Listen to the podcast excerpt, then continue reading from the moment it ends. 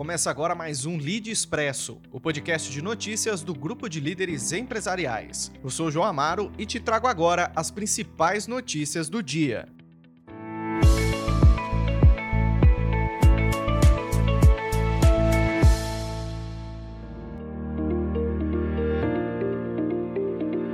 Abrimos essa edição falando sobre o índice de intenção de consumo das famílias que registrou crescimento de 2,1% em agosto ante o mês anterior, subindo para 70,2 pontos. De acordo com a Confederação Nacional do Comércio de Bens e Serviços e Turismo, se comparado ao mês de agosto de 2020, a alta é de 6,1% e é a maior desde abril deste ano. O nível de consumo atual subiu 3,7% ante o mês de julho, alcançando 55,2 pontos. Já a renda atual subiu 1,8%, seguindo a tendência de aumento pelo terceiro mês consecutivo.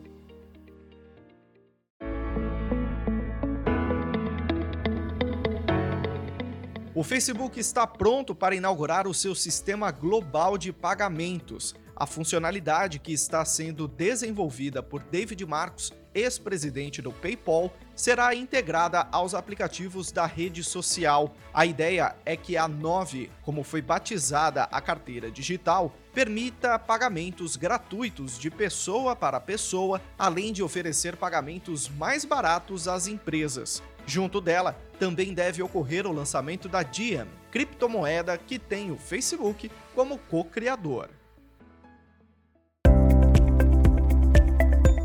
E a semana começou com o retorno das negociações do Bitcoin em valores acima dos 50 mil dólares. É a primeira vez que isso acontece em três meses, resultando numa alta de 2,5%, o que corresponde a 72% de valorização só em 2021. O volume diário de negociações permanece estável, embora a ação do preço permaneça acima de um indicador-chave usado para medir o ímpeto da tendência. A expectativa dos especialistas sobre o Bitcoin é alta. A previsão é de que até o fim do ano a criptomoeda possa bater a casa dos 70 mil dólares.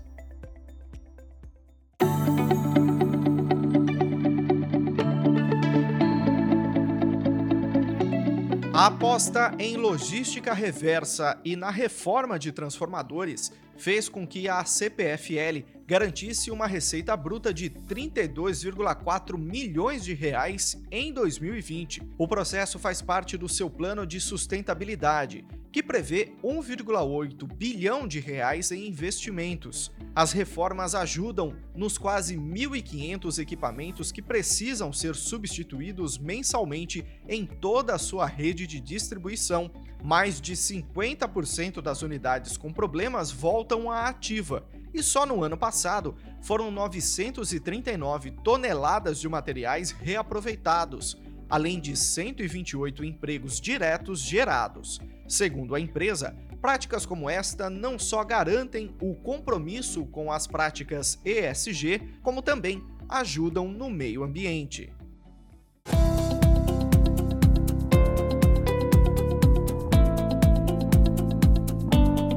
E o AliExpress anunciou que permitirá a entrada de comerciantes brasileiros em seu marketplace. A novidade coloca o gigante chinês na briga com outros sites de venda do país, como o Mercado Livre. Para atrair lojistas, a plataforma promete cobrar comissões de venda menores que as da concorrência, além de estar investindo em um novo sistema de delivery, sempre com frete grátis. Enquanto isso, o AliExpress segue buscando oportunidades para implantar o seu primeiro centro de distribuição no Brasil, o que deverá melhorar os prazos de entrega num futuro próximo.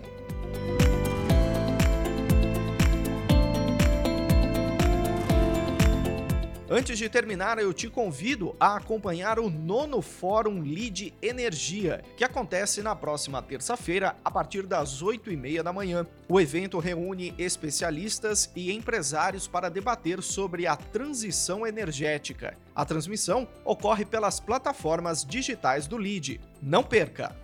Ficamos por aqui, mas logo voltaremos com mais uma edição cheia de notícias. Enquanto isso, você continua muito bem informado acessando líder.inc. Lide, quem é líder participa, quem é líder se informa. Até a próxima!